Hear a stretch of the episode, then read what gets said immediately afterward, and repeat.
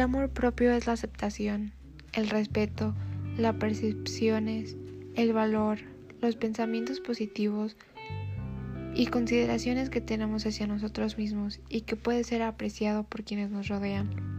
El amor propio depende de nuestra voluntad para querernos. Es el reflejo de cómo la relación y los sentimientos que tenemos por nosotros mismos, hacia nuestro físico, nuestra personalidad, nuestro carácter, nuestras actitudes y sobre todo nuestros comportamientos.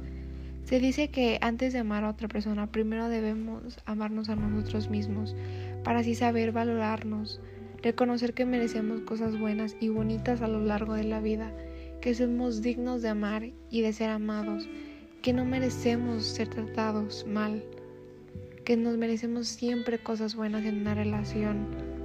A, la felicidad es la meta principal del amor propio, ser felices para aceptarnos como somos, sin dejar que personas intervengan en nuestra familia y en nuestro círculo.